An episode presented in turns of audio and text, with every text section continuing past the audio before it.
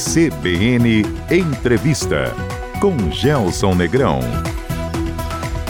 Olá, bom dia. Sejam todos bem-vindos ao primeiro CBN Entrevista de 2022. Feliz Ano Novo! No programa de hoje, vamos falar sobre o aumento da pobreza provocado pela pandemia do novo coronavírus o impacto na elaboração de políticas públicas e a pressão no orçamento dos governos. Nossa convidada é Jaqueline Micali, secretária de Assistência Social da Prefeitura de Londrina. Secretária, bom dia, bem-vinda, um feliz ano novo para você.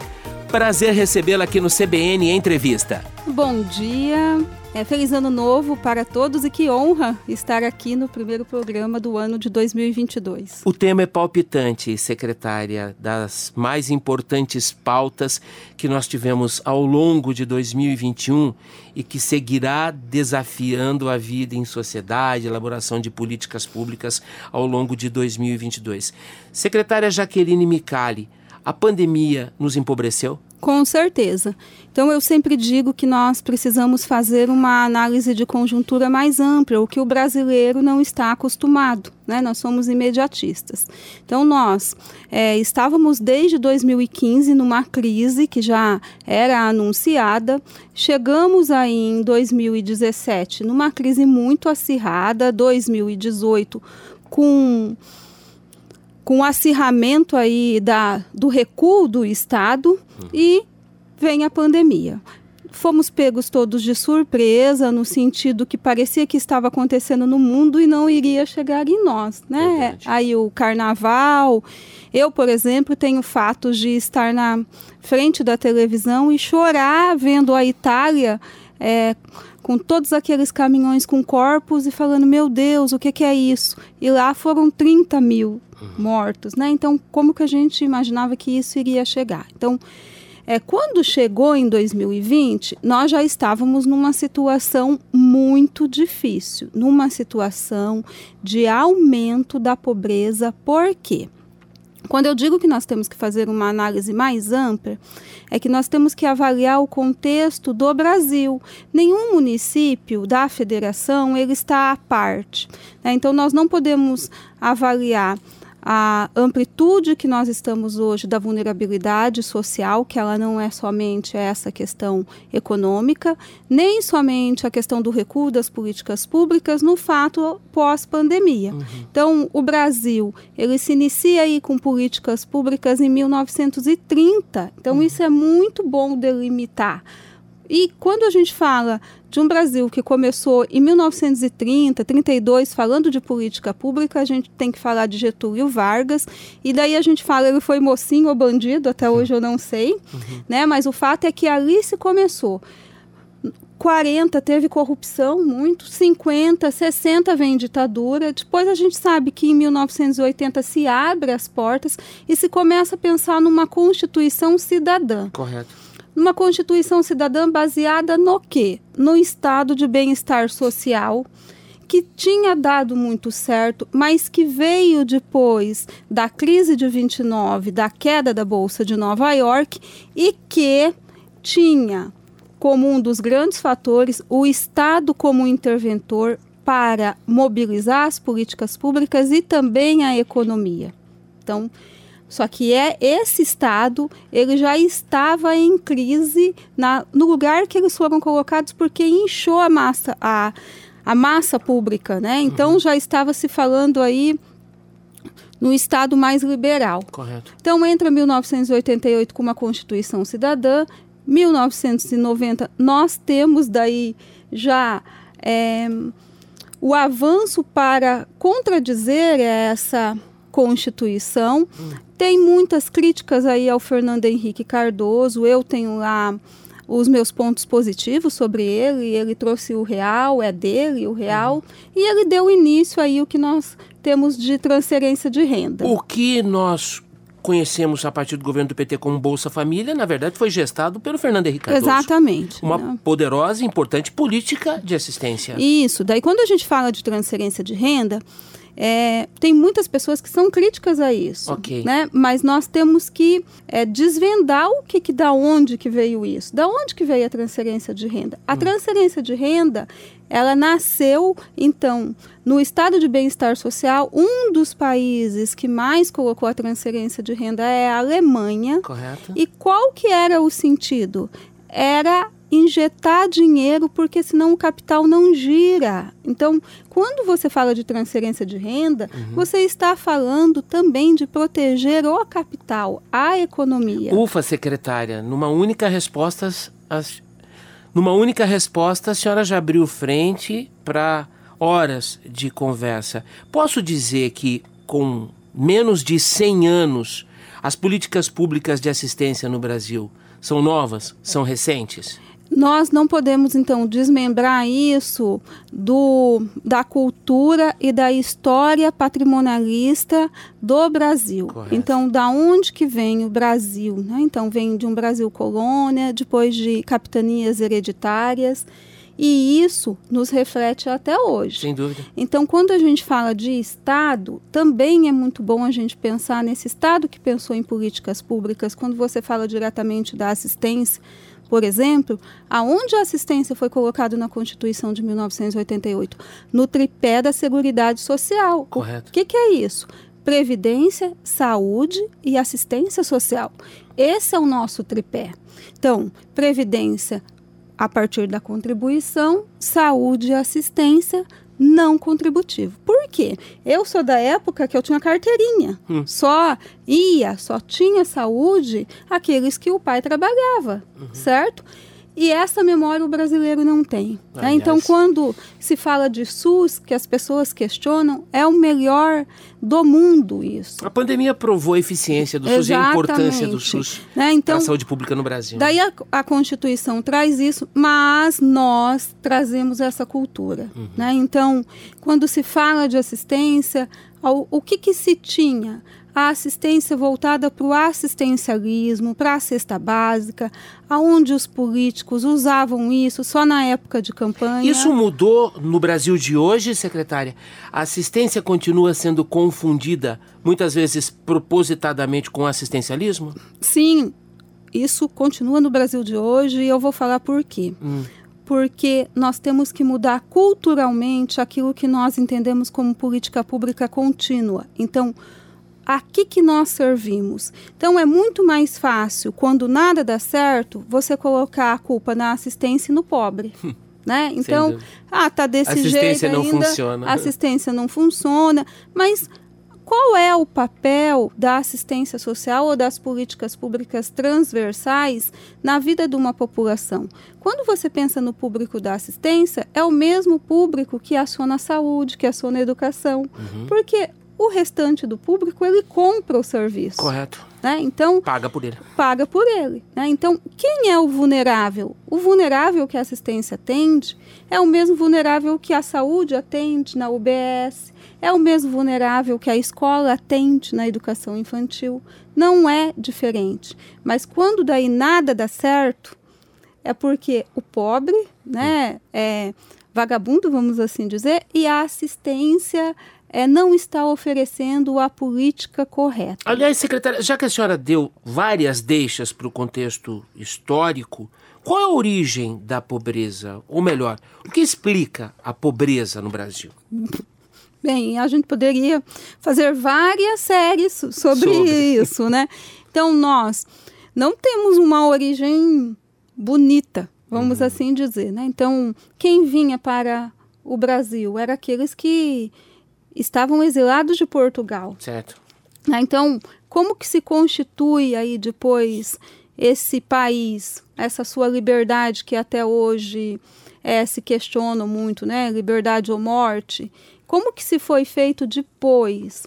Quando a gente pensa nisso, e quando a gente daí volta para o estado do Paraná, quando a gente vai afunilando isso, nós então, então tivemos Minas Gerais, São Paulo, Café com Leite, que era a junção ali de dois partidos.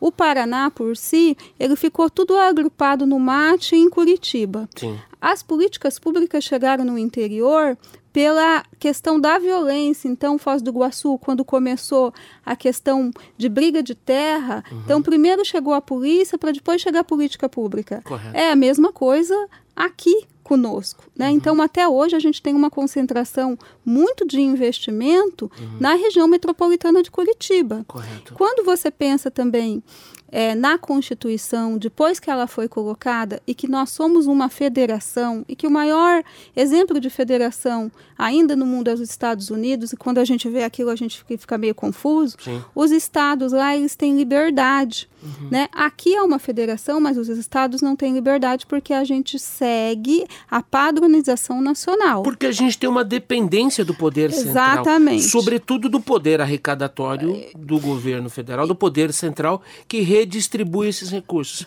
Há pouca autonomia para essa gestão então, de recursos. Isso que eu iria falar, mas a população não entende, porque tudo é um município. É. Tudo é um município. Né? Então, é. o juiz cobra do município, o promotor cobra do município, mas o arrecadado, o menos fica no município, a maioria vai para a federação e que não distribui, vai para a União que não distribui de forma igualitária. Secretária, posso entender então que a distribuição equivocada do recurso, do repasse de recursos, para a elaboração dessas políticas também retroalimenta a pobreza? Com certeza. Então, é. Então, se você vê o que você paga de imposto, o que eu pago de imposto, o que todo mundo paga de imposto, uhum. o que de fato chega a essa população. Uhum. Então, quando você fala da origem da pobreza, então ela é histórica, nós temos uma dívida histórica e como que se vence isso? Uhum. Com políticas públicas contínuas não com políticas públicas de governo, e é o que o Brasil está acostumado. Então, nós não temos um projeto de sociedade, nós ainda estamos no Brasil com um projeto de poder. Então, esse projeto de poder ele muda a cada oito anos e nós ficamos à mercê deste projeto e a população vulnerável muito mais. Então, quando você fala aí né, do golpe, do tão famoso golpe hum. do Temer com a Dilma, mas hum. quem abriu a porta?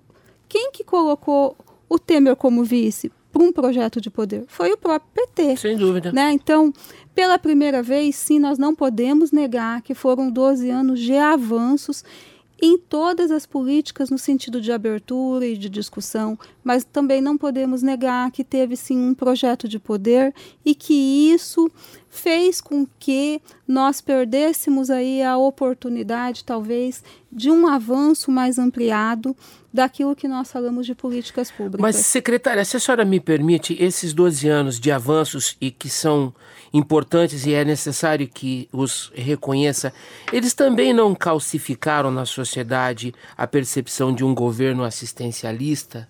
Então, o que, que eu te diria? A gente não confundiu não, um pouco a missão de cuidar das pessoas? O que, que eu iria dizer para você na hum. prática? Na prática não foi não. isso. Okay. Na prática, nós tivemos um avanço muito grande de discussão de políticas públicas, de avanço da assistência, de hum. sistematização, da criação do SUAS, que é o Sistema Único da Assistência Social. Uhum. Mas, porém, a retórica passada pelo governo era: não deixarei ninguém mais passar fome. Uhum. Então, a retórica que ficou para todo mundo foi só a questão do Bolsa Família. Correto. E na verdade não foi isso, né? Na verdade, na prática não foi, foi isso. A assistência social avançou de maneira muito mais ampla do Sim. que isso. Sim. Então, por exemplo, nós, hum. né? Quem somos nós que trabalhamos com assistência social? Nós somos pessoas que lá na década de 80 se questionava sobre aquele estado. Então, vou colocar eu como exemplo que estou aqui falando, né? Quem quem, quem sou eu? Eu é, sempre questionei tudo, uhum. né? Então, desde pequena eu questionava. Não fui um exemplo, vamos assim dizer, de aluna, fui expulsa de duas escolas. É mesmo, secretária? É. Perfil rebelde é? É, eu, porque eu questionava. Né? Pronto. Né? Então, não é rebeldia, é, é Questionava é, e fui expulsa, reprovei, né? e aos 16 anos, 16 para os 17, eu me tornei a bancária mais nova da cidade. Uhum. Então, é, eu fui para o banco, eu era bancária. Uhum. Daí, quando eu tinha 19 anos, eu vi uma situação, uma dada situação, aonde comerciantes da Duque de Caxias estava querendo bater num menino porque ele cometia furtos. Eu fui lá perguntar o que estava acontecendo. e eles falaram para mim, leva para casa. Né? Se você se você está questionando, leva para casa. E eu fui conversar com esse menino. E ele morava em Barracos de Lona, aonde é hoje União da Vitória. Que ano foi isso, secretária? Isso foi antes de 90. União 90. da Vitória ainda era uma ocupação. Era uma ocupação. Uhum. Daí eu saí de lá, fiquei pensando naquilo. É que esse discurso, infelizmente, parece tão atual, né? É, eu, ficava, eu ficava, fiquei pensando, fiquei pensando. Daí um dia eu acordei e falei: bem, eu não vou ser mais bancária, ah. eu vou achar um curso ah. e eu vou entender aonde o Estado participa para ter isso. Correto. Daí eu pesquisei e fui fazer serviço social. Bacana. E já entrei pensando que eu iria atuar com adolescente autor de ato infracional. Uhum. Mas naquela época ainda, né, menina. Era uma jovem que queria mudar o mundo, é, né? Então eu achava que isso seria possível. e eu fui para o serviço social, mas muito, muito longe daquilo que as pessoas pensam. Ninguém entra para ajudar, nós não fazemos caridade. A assistência é um dos cursos onde faz as pessoas serem mais críticas, porque nós não somos formados uhum. para, para ir na assistência social. Nós somos formados para administrar as políticas públicas. Correto. Né? Então, nós avaliamos as políticas públicas como um todo. Correto. Então, isso, quando a gente pensa na década então de 90, 98, quando eu saí daí para coordenar o primeiro projeto para adolescente autor de ato infracional no município de Londrina. E quando a gente pensa hoje em 2021, uhum. muito avançou. Correto. E quando a gente fala da pandemia, que foi a sua primeira pergunta, uhum. eu diria que Londrina hoje, tão judiada, né, pelas questões políticas passadas, Londrina vive hoje um momento atípico de é, poder avançar nas políticas públicas. Se a senhora, perdão, se você me permite, secretária, gostaria de deixar para o segundo bloco esse desdobrar das políticas públicas específicas, um olhar mais para o local porque tem tanta densidade essa sua fala sobre o contexto histórico de como nós entendemos e lidamos com pobreza, não posso deixar de lhe perguntar. Você acabou de citar aí, vinte e tantos anos atrás, a provocação foi leva para casa. E essa provocação ainda é muito recente, porque estamos vivendo um país muito polarizado, muito polarizado, né? E há uma série de distorções em relação ao entendimento do que são as políticas públicas. Falta Estado, sobra Estado, aonde estamos acertando, onde estamos errando nesse exato momento, Jaqueline? Bem, então, mais uma vez eu não posso deixar, hum. né? Talvez os ouvintes falam por que, que ela volta tanto no histórico, porque hum. nós temos que formar quem não conhece o seu passado, não vai saber do seu presente e não vai saber para onde quer chegar Sem no dúvida. futuro. Sem dúvida. Então, quando a gente fala de Estado, quando a gente estuda estados de outros países, a gente sabe para onde ele está caminhando. Então, qual é a origem do Estado? Nós temos o Estado robesiano aí, que são que hoje muitas pessoas têm ele arraigado e não sabem nem de onde veio. Uhum. Então, Hobbes dizia que o homem era o lobo do homem e que o homem, para proteger a sua própria vida, ele dava todos os seus direitos ao Estado. Então, o que, que era isso? Para proteger da violência. Quando a gente pensa isso, a gente não pensa hoje no, no armamento, nas armas. Então, para proteger minha vida, vamos aí distribuir arma, né? Uhum, uhum. Então, o homem é mal por natureza, então eu tenho que me proteger desse homem. Uhum. Depois veio outro que disse não, ele também tem direito à propriedade privada. Uhum. Então, o homem tem que pagar o seu imposto, dar o direito para o Estado para ter o direito à vida e à propriedade privada. Correto. Depois veio as discussões do desdobramento, que esse Estado tinha lado. E o lado desse Estado era do capital, era da burguesia. Hum. Então, ele nunca ia atuar para mim nem para você, ele ia atuar para o grande capital. Sim. Certo? Certo. Isso. Daí depois nós podemos aí falar de Maquiavel, que hoje quando as pessoas falam, ah, ela é maquiavélica, da onde que vem? da origem de Maquiavel. Vem de um que escreveu um livro porque ele ia ser morto e daí, para agradar o rei, ele escreveu um livro onde ele dizia que o rei tinha que falar para todos aquilo que, aquilo que eles queriam ouvir. Então, se ele fosse falar para o pobre, ele tinha que falar, ele tinha que ter uma retórica para o pobre. Um discurso para o pobre. E se ele fosse falar para o rico, ele um tinha que ter um discurso para o rico, mas que tudo isso fazia parte de um plano maquiavélico para continuar no poder. Isso, eu digo que é que é o livro de cabeceira de muitos políticos. Maquiavel, Maquiavel continua atualíssimo. Continua né? atualíssimo. Mas como que nós estamos no Estado brasileiro? Hum. O Estado brasileiro, por exemplo, o, discurso do governo federal, nós somos liberal. Será que a, a população do Brasil sabe a, da onde que vem a discussão dos liberais? Não, não sabe. Os liberais da França, eles, eles é, assumem o aborto, a, a vida com duas pessoas do mesmo sexo, por isso que já diz liberal. Correto. Daí ele fala que ele é liberal na economia, uhum. mas ele é conservador nos costumes. O Estado brasileiro hoje não é um Estado para todos, secretária? De jeito nenhum. Não? Ele segue privilegiando castas? Com certeza. É. Então, aquela nossa origem de capitanias hereditárias que significava o quê? Era dado um pedaço de terra, um estado para, para quem de herança, né? Uhum. Para os donos do poder.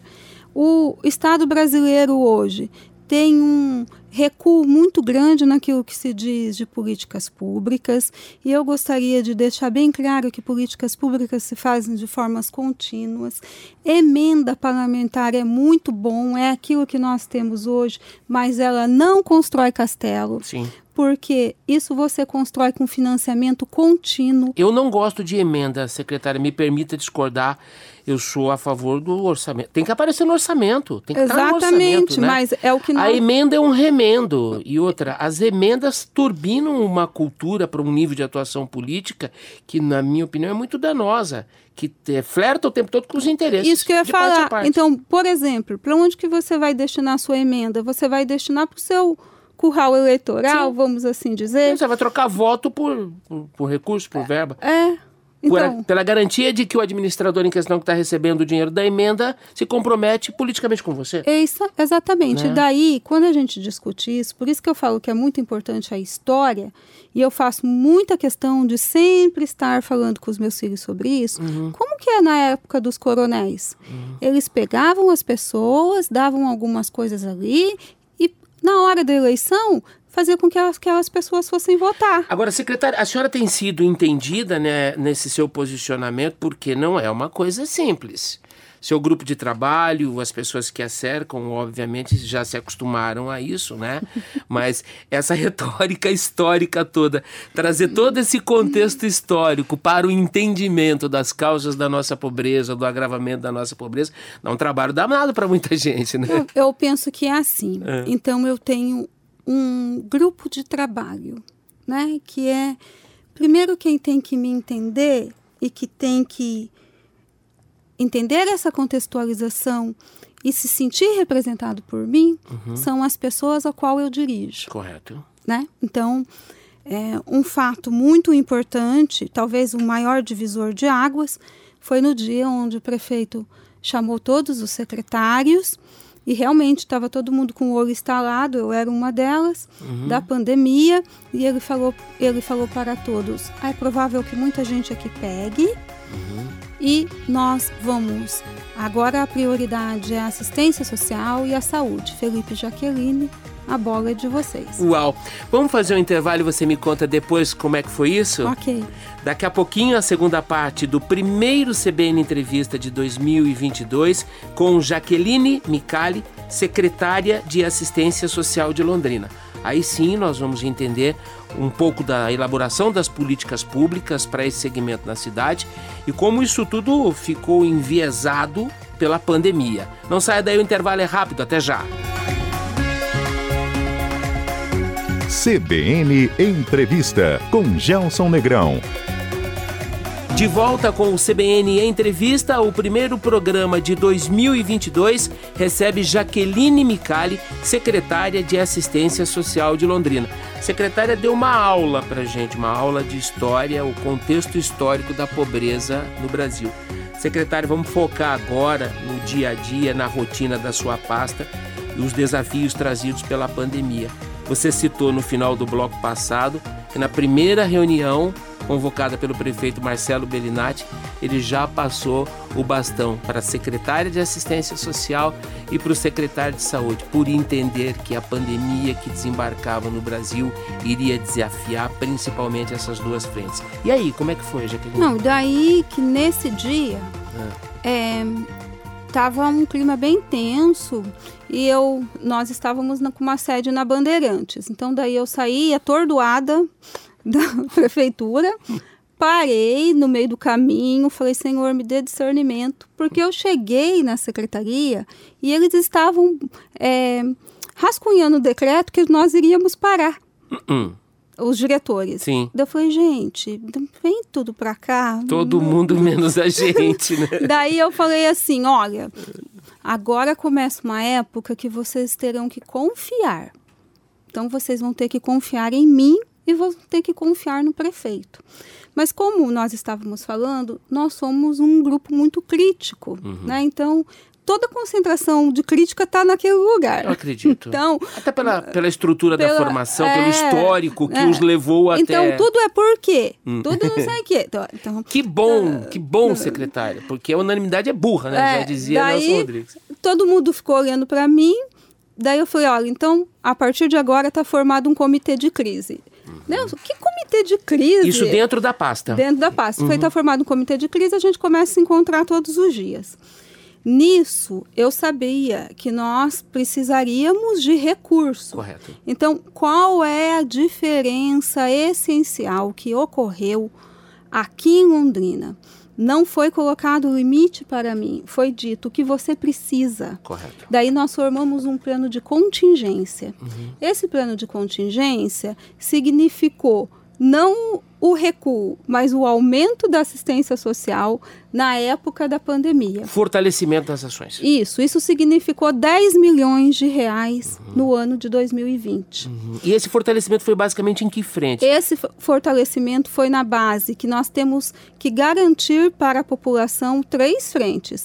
Acolher essa população. Então, nós tínhamos o grande desafio de saber acolher a população nova que estava chegando. Correto. Porque nós está- começamos a trabalhar com pessoas de determinadas classes sociais que a gente nunca imaginava trabalhar. Correto. Começou a chegar na assistência. Correto. Então, acolher isso, acolher o aumento da violência intrafamiliar, Correto. como fazer isso, colocar um plano de contingência, como que nós iríamos garantir a sobrevivência dessas pessoas e como que nós iríamos garantir o acompanhamento. Então, qual foi a primeira ação?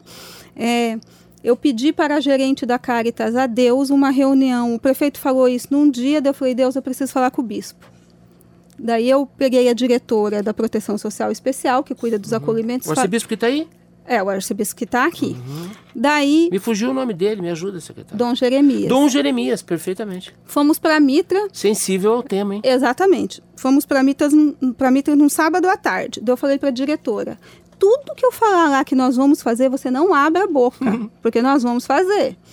Eu falei, Dom Jeremias, eu estou aqui pedindo ajuda da igreja, porque eu preciso de espaço para fazer um acolhimentos que fosse daí para as pessoas que estavam na rua, porque nós precisávamos de isolamento social para essas pessoas. Também. Mais esse detalhe, né? Daí ele falou: bem, então nós temos três espaços, Correto. mas é, vocês vão ter que gerenciar tudo: as pessoas, cama, mesa, banho e alimentação. Nós não tínhamos nada.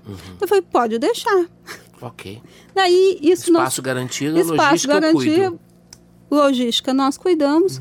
Fomos o primeiro município do estado e um dos únicos do Brasil que fizemos isso. Correto. Então foram três acolhimentos que mudou a nossa vida. Correto. Por quê? Nesses espaços a gente começou a atuar com a saúde. Perfeito. Então a gente começou a verificar que era possível. Quando a gente tem o tratamento da saúde mental junto conosco, Uhum. qual, qual, como que isso se dá no dia a dia? Então, Secretária, essa, perdão por interrompê-la, esse plano de guerra, porque esse plano emergencial, que legal esse nome. Não é um, me parece um plano de guerra, né? Eu fico imaginando uma guerra, nesse caso, uma guerra sanitária contra um inimigo que nós pouco conhecíamos, né? Mas que, obviamente, aproximou o seu trabalho, a sua pasta e integrou outros atores do público-alvo? Foi isso? Sim, então. É, eu sempre digo que o que é fato tem que ser dito e que a política ela tem que ser construída com a boa política. A política é linda, Sem dúvida. se você for ver. Necessária e indispensável. A boa prática política. Estamos numa república. Sem dúvida. Não vamos fazer dúvida. nada que não seja por meio de políticos. Sem dúvida. Qual que é a diferença é, uma das maiores diferenças do prefeito Marcelo Bernatti, ele da liberdade, uhum. porque discussões ocorrem. Sem dúvida. Então, como você disse, pobre morador em situação de rua é da assistência. Isso também perpassa na prefeitura. Uhum. A partir do momento que ele dá liberdade para você conseguir trabalhar e fazer aquela análise política com outros secretários e trazer eles para perto, quem ganha é a população. Quem foram seus principais parceiros nessa operação de guerra, além da igreja que você acabou de citar? Bem, o principal parceiro foi o, o prefeito. Correto. O Marcelo Canhada, né? O Canhada foi assim, porque eu precisava de dinheiro. Uhum. Onde estava o dinheiro? No planejamento. Sem dúvida. O João da Fazenda. João da Fazenda, correto. O Felipe é, eu penso que essa época da pandemia nos Felipe trouxe, Machado, secretário da Saúde? É, nos trouxe protagonistas. Né? O Felipe é um deles. Sem dúvida. E que hoje está aí visitando comigo os espaços da assistência. Sem dúvida. A secretária de Educação, uhum. porque nós precisávamos de é, pessoas para trabalhar. Então, quando o prefeito diz, é, numa reunião de secretário, nós vamos focar na assistência e na saúde, os outros secretários entenderam claro. que teriam que dar nos respaldo Remanejaram seus respectivos contingentes, força de trabalho para esse atendimento Sim. da área da saúde e então, da assistência. Então é uma grande responsabilidade, mas quando você coloca para uma equipe, agora vocês estão com a oportunidade de dizer quem somos nós e a história vai contar o que, que nesse dado momento histórico nós fizemos. Uhum. Então isso foi com os moradores em situação de rua. Tá. Outra frente foi como que nós vamos garantir a sobrevivência. Correto. Então nós tínhamos um cartão emergencial de 91 reais que na, é, que na época era uma transferência de renda só, uhum. passava para a conta da pessoa. No mesmo dia em que o prefeito falou isso, uhum. nós já passamos para a possibilidade de 182. Correto. E mesmo na pandemia, nós construímos muito. Então, nós fizemos uma licitação para não ser mais cesta básica, uhum. para que as pessoas possam ter acesso a um cartão e ir no supermercado. Isso injetou esse ano, uhum. na economia de Londrina, 17 milhões. Veja só que impressionante. Uma, uma ação nunca é isolada, né? Não, nunca. Ela vai sempre reverberar em algum momento. Secretária, a crise sanitária quebrou empresas, provocou uma crise financeira sem precedentes, muito desemprego. Como você e seu pessoal e esse grupo de trabalho é, lidou ou lidaram com os novos entrantes, os, os novos pobres, ou aquelas camadas que eh, já, já viviam à margem da, da pobreza e que foram empobrecidas pelas circunstâncias da pandemia. Então é preciso criar novas ofertas. É. Então, ser mais do mesmo não adianta. Oferta de serviço, de atendimento? Exatamente. É. Fazer a leitura da realidade, então, por isso, por isso do boletim socioassistencial hum. e por isso também que nós estamos fazendo perfis. Então, a população pode perguntar como que a assistência trabalha. Hum. Nós trabalhamos é, verificando perfis, nós somos a, a secretaria que tem mais, um número, a maior gama de serviços. Então, nós atendemos criança, adolescente, idoso, mulher, tudo de forma contínua. Uhum. Então, eu não posso oferecer para essa população que está chegando a mesma oferta para aquele público que já estava comigo sempre. Correto. Então, nós temos. Você tem que modular o atendimento. Tem que modular. Então, vai ter sim, e isso a população tem que ficar bem ciente, uhum. que pela conjuntura histórica, cultural das famílias, terão famílias que ficarão conosco a vida toda. Correto. E então, com o que, que nós estamos trabalhando? Com esse rompimento desse ciclo, que seja da pobreza, que seja da violência. Então, para o ano de 2022, o que, que nós estamos programando?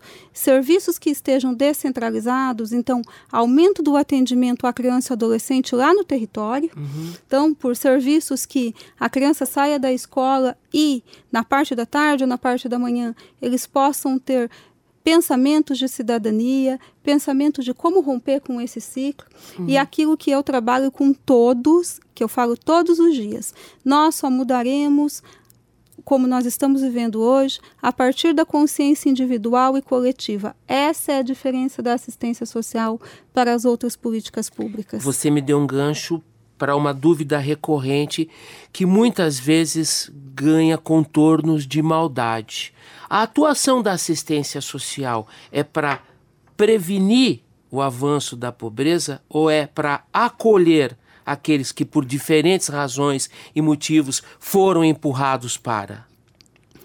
É para as duas coisas. Boa. Né? Então, nós somos comparados Porque ao é muito SUS. comum, secretária, perdão, levantar, muita gente senta no banquinho, aquele banquinho da crítica, né? As pessoas que não se mexem, que não constroem, que não contribuem, mas que são boas, efetivas em sentar ou no banquinho e sentar a madeira e dizer que a pobreza aumentou porque não houve efetividade por parte da assistência social, porque o governo passa a mão na cabeça, porque a prefeitura dá dinheiro para quem não trabalha, enfim, tem uma série de distorções aí que infelizmente acabam sendo inflamadas e distorcidas por conta de viés político, de cores partidárias, enfim, não é o caso aqui agora. Como é que a senhora lida com isso? Como é que a republicana Jaqueline Micali liga, lida com isso? Ah, então, eu não sou muito... Republicana nesse aspecto. Eu não sou politicamente correta muitas vezes, né? Então, é, tem todo um contexto aí que, a, que talvez as pessoas esperem uma secretária de assistência que tenha tá, esse discurso maior de transferência de renda. Eu não tenho. Você está ligado a algum partido? Não, não sou ligada a partido. Nunca, nenhum partido? Nunca fui ligada a nenhum Você partido. não gosta de política partidária? Não é o caso agora. Eu penso assim, É. que eu, é, da forma que eu estou, eu tenho liberdade. Pronto, perfeito. Já respondeu. Siga o raciocínio. Ou seja, Então, a transferência de renda, como eu disse, nós temos três seguranças afiançadas: acolher, sobrevivência e acompanhar. A transferência de renda por si só, ela não vai levar ninguém a lugar nenhum, nem o Bolsa Família, nem o Auxílio Brasil, nenhum outro benefício de transferência de renda. Nós precisamos criar uma estrutura para que essa população que nós precisamos prevenir, quando eu digo que nós vamos colocar o ano que vem ações em todos os territórios, ampliar isso, aonde essa criança vai ter acesso a assistente social, a um educador, que vamos ter atividades no bairro, porque os bairros não têm atividades, e nós vamos estar prevenindo que essa criança Sim. seja acolhida pelo tráfico. Onde o Estado não chega, o poder paralelo chega. Então nós temos que fazer o quê? Ocupar espaço. Então é isso que nós vamos fazer para a população que está chegando. Tem muita gente não que fazemos isso adequadamente ainda, secretária? não fazemos por conta de toda essa história que eu coloquei. Então, vamos, é, vamos colocar assim em linhas gerais. Ninguém. é, o brasileiro, né, a política brasileira, não investe em políticas públicas, não investe nessa população vulnerável, mas é o primeiro que eles falam a hora da eleição. Você já percebeu? A quem interessa a pobreza ou o brasileiro pobre dependente do Estado? a quem quer se manter no poder. Correto. Porque quem é cativo, não tem saúde, nem educação e nem assistência, se mantém cativo a transferências de renda pequena. Há dias em que você vai para casa desolada com a quase certeza de que não tem solução? Muitos dias. Então, na pandemia, teve muitos dias de desespero. Então, nós tivemos que fazer isso. Nós também tivemos que pensar no aumento da violência intrafamiliar, Sim. porque isso ocorreu demais. Isso aumentou muito. Foi o aspecto mais grave disso tudo, secretária? Eu acho que foi o aspecto que mais judiou de nós. Porque as famílias já vinham no processo de desestruturação há um bom tempo. Agravado por crises, pela pobreza, pela marginalidade, pelo avanço da criminalidade. E aí, com mais um elemento de pandemia, isso definitivamente foi um complicador e tanto. Né? Então, e por isso que eu falo que tem que ter todo esse con con conceito e essa consciência para conscientizar a população. Uhum. Porque a população, quando a gente fala de uma criança vítima de violência, ela fala, nossa, coitadinha. Mas ela não entende que essa criança vítima de violência lá no bairro, se não tiver política pública, poderá ser um morador de situação de rua de amanhã. Um futuro assaltante. Então um você tem que atuar em políticas públicas preventivas e quando isso ocorre, você também tem que agir. Uhum. Então, como estamos divididos? Estamos divididos em proteção social básica, uhum. aonde é uma UBS. Então, quando você bate o dedo, você vai aonde? Você vai na UBS para prevenir que aquele dedo não inflame, não uhum. infeccione. Gangrene e perca o dedo. É, okay. é, isso é o nosso CRAS, que todo mundo conhece, onde a população vai. Quando isso já se agravou, né, então nós temos aí a Diretoria de Proteção Social Especial, onde é dividida entre média e alta complexidade. Correto. A média complexidade está as famílias que estão com um processo de violência para a população entender, onde os direitos já foram transgredidos, uhum. mas ela ainda tem vínculo. Certo. Então nós trabalhamos para que esses vínculos não sejam rompidos. Uhum. E quando os vínculos estão rompidos, ou temporal ou de forma definitiva, uhum. nós temos os acolhimentos. Uhum. Né? Então, que daí você vai trabalhar o quê? A vida autônoma, que essa pessoa resgate a cidadania. Aquilo que é mais questionável pela população hoje, que eu sempre digo, população em situação de rua, a gente não atende somente na época do frio. Uhum. Chega na época do frio, todo mundo se comove. Depois passou o frio, todo mundo quer tacar pau. É. Né? Então, política pública se faz do dia 1 de janeiro ao hum. dia 31 de dezembro. Essa população de rua cresceu, secretária? Olha, nós estamos, então, vai sair o perfil agora uhum. dessa população no, na época da pandemia. Uhum. O ano passado nós fizemos e o que, que nós observamos? Que a população, ela não cresceu, ela apareceu. Porque nós temos pessoas que ficam em situação de rua nos territórios. E na pandemia, essas pessoas acabaram vindo para o centro. Uhum. Né? Então, como nós aumentamos, aumentamos muito a oferta, só para você ter uma ideia, aquilo que tinha em 2019 de oferta de serviço na assistência para esse público, nós uhum. aumentamos em 60%. Ó, oh, isso é, isso é, é muita coisa. Sem dúvida. Muita coisa, né?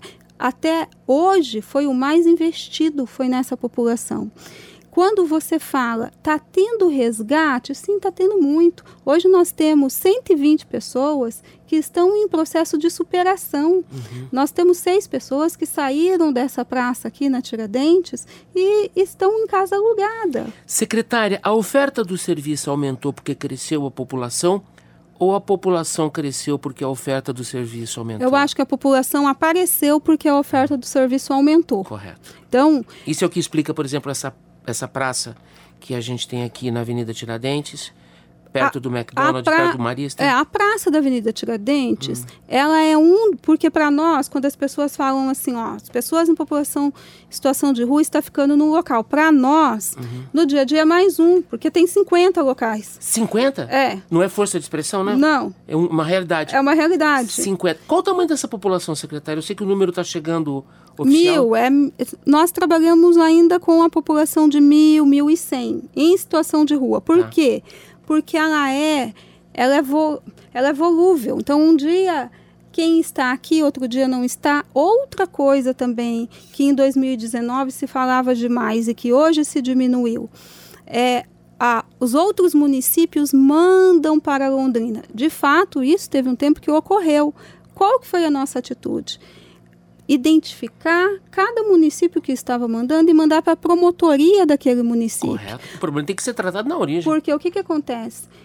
Os municípios também têm que criar políticas públicas. Não é questão da gente não querer receber, uhum. é questão que os outros municípios também têm que se responsabilizar Boa, em criar políticas públicas. Cada município cuidando de forma responsável da sua população. Exatamente. Das suas demandas. Agora, ao invés de simplesmente liberá-las né, e incentivar muitas vezes, né, secretária, essa migração, né? É. Essa mudança do município pequeno que não tem uma política social estabelecida para um município maior onde isso está consolidado consolidado. Secretária, dois minutos para a gente encerrar e esse papo de hoje não esgota o tema, porque ele é rico demais, ele é apaixonante e, na mesma proporção, ele é desafiador. E aí, secretária, o que é que vai ser da gente em 2022, do seu trabalho em 2022? Bem, o nosso trabalho vai ser desafiador para variar, né? Já era, né? Já era. Sempre foi, né? historicamente, né? Eu digo que com perspectivas boas, porque nós vamos aumentar a proteção social. Uhum. Então nós tivemos possibilidades através aí da sensibilidade e da forma que o prefeito Marcelo Bellinati é, leva isso, e como eu disse, com, com o Canhada, com o João da Fazenda, que são grandes parceiros, uhum. a possibilidade de trazer serviços novos. Uhum. Então, é lógico que brilha os meus olhos quando eu falo que eu não vou ter que ficar falando só da população em situação de rua, Correto. aonde vai ser possível eu colocar serviços lá na ponta para criança e para adolescente. Não que isso não existe, Sim. mas nós vamos ampliar. Correto. Talvez chegue a mais de mil vagas. Você já pensou e isso? E esse é um movimento que, na mesma proporção, atua também para minimizar o, o, o, problema da pobreza. Com certeza. Né? Com certeza. Isso tira a gente da, de, um, de um nível de vulnerabilidade que muitas vezes um empurra para viver na rua. E para terminar, hum. eu gostaria de deixar o um recado para a população hum. que políticas públicas para a pessoa vulnerável, ela se faz de forma preventiva e de forma transversal.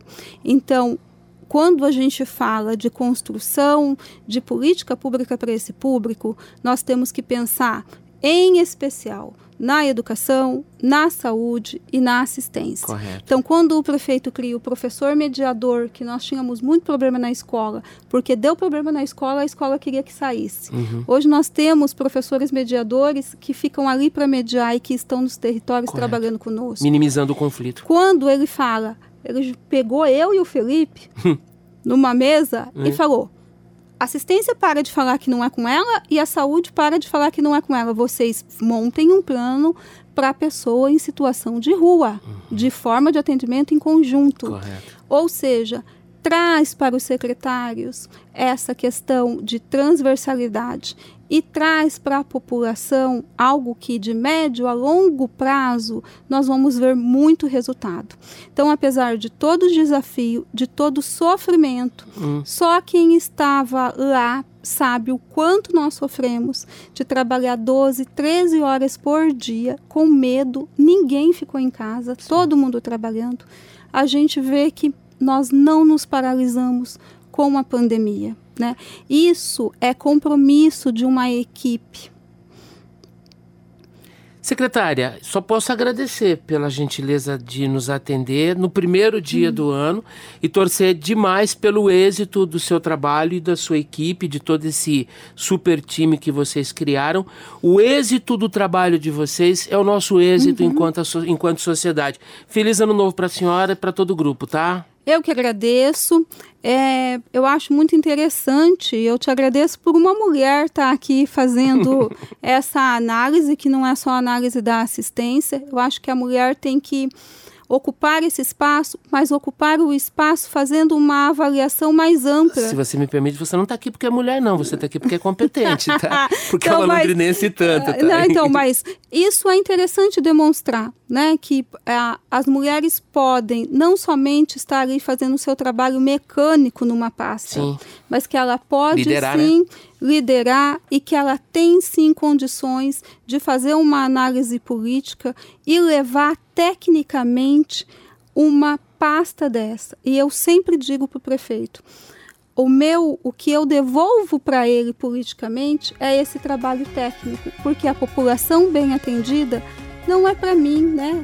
É, ele vai levar isso como legado. É o seu propósito de vida, né? Com certeza. Todo mundo tem missão, né? É, iluminada para cumpri-lo esse ano. Amém. Mais uma vez, nossos agradecimentos a Jaqueline Micali, secretária de Assistência Social de Londrina. Se você perdeu o programa de hoje, ele estará disponível daqui a pouco em cbnlondrina.com.br na aba Projetos Especiais. O primeiro programa do ano também vai virar podcast na plataforma Spotify. Excelente fim de semana a todos. Mais uma vez, os nossos reiterados votos de um feliz ano novo e até sábado. Tchau. CBN Entrevista com Gelson Negrão.